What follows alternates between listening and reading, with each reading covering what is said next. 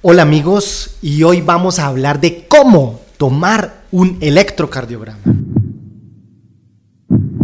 Cardiotips, podcast.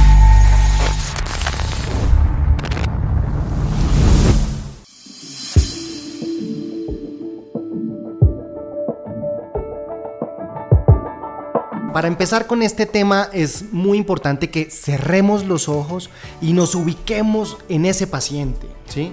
Y tengamos en cuenta en este momento que para tomar ese electrocardiograma siempre lo hemos visto como un equipo ahí al lado en el servicio de urgencias o en el consultorio lleno de cables, lleno de pinzas y lleno de chupas. A veces no entendemos ni en dónde va cada aparato, no sé ni en dónde poner una parte, ni sé cómo calibrar ese examen. Eso es lo que vamos a organizar en este episodio hoy de CardioTips Podcast. Lo primero que debemos hacer es presentarnos al paciente, porque vamos a hacer algo con ese paciente y lo más importante es que él sepa quién es, quién se está realizando ese examen, qué cargo tiene en la institución y si somos estudiantes también lo podemos decir. Entonces puedo decir, muy buenas, don Pedro, mi nombre es John Alexander Conta, soy estudiante de medicina y hoy voy a hacerle este electrocardiograma. Eso es fundamental y a veces lo olvidamos. El segundo punto es que vamos a pedirle a ese paciente que se ponga en decúbito supino y decúbito supino es que se acueste boca arriba, ¿sí? Que se retire absolutamente todo lo metálico monedas, anillos, argollas, correas, que se descubra muy bien toda la parte inferior de las extremidades, el tórax. Entonces usualmente lo que le digo a los pacientes masculinos es que se quite su ropita, ¿cierto? Que quede en la bata que vamos a utilizar para sus procedimientos médicos y con esa forma lo podemos realizar. Viene también muy importante que si ese paciente tiene un vello excesivo, para poder aplicar el gel conductor tenemos también dos opciones. O sea, o aplicamos mucho gel conductor o mucho alcohol, porque también por habilitación en los servicios de salud en pospandemia también no estamos utilizando mucho gel, sino alcohol o que el paciente se rasure. ¿sí? Es importante saber eh, ese aspecto porque el vello excesivo nos puede causar interferencia.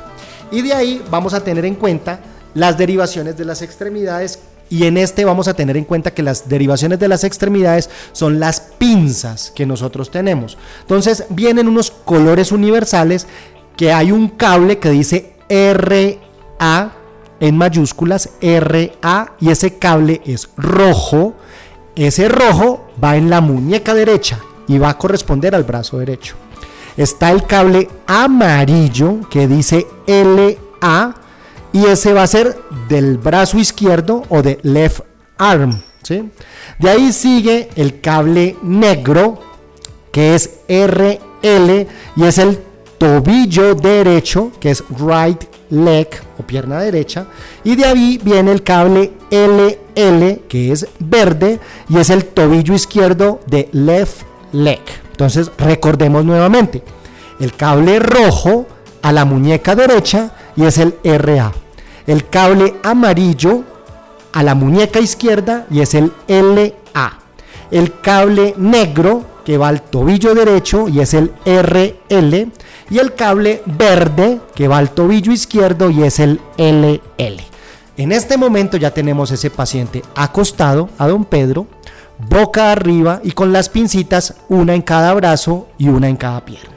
¿Listo? Y de ahí vamos a ubicar las derivaciones precordiales, que son desde V1 hasta V6. Para este punto es fundamental tener en cuenta un punto de reparo, de reparo anatómico, que es el ángulo de Lois o Luis.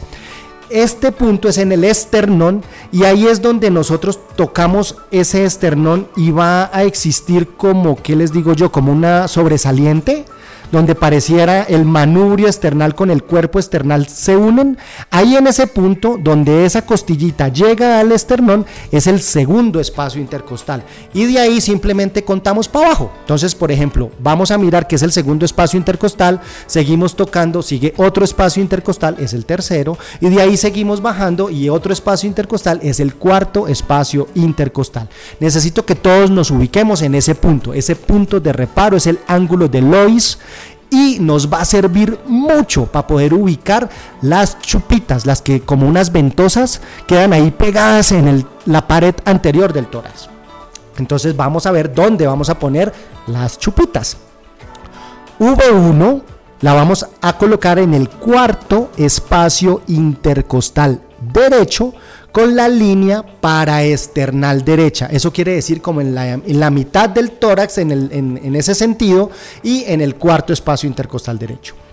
V2 la vamos a colocar en el cuarto espacio intercostal izquierdo, línea paraesternal izquierda. De ahí, después de haber colocado ya V1 y V2, vamos a colocar V4. Pero no, no se preocupen, no estamos equivocándonos, sino que de V1, V2 pasamos a V4, porque V4 la vamos a ubicar en el quinto espacio intercostal izquierdo con la línea clavicular media. Y ya cuando nosotros tenemos puesto ese V4, trazamos una línea recta imaginaria entre V2 y V4 y ahí en la mitad ponemos el V3.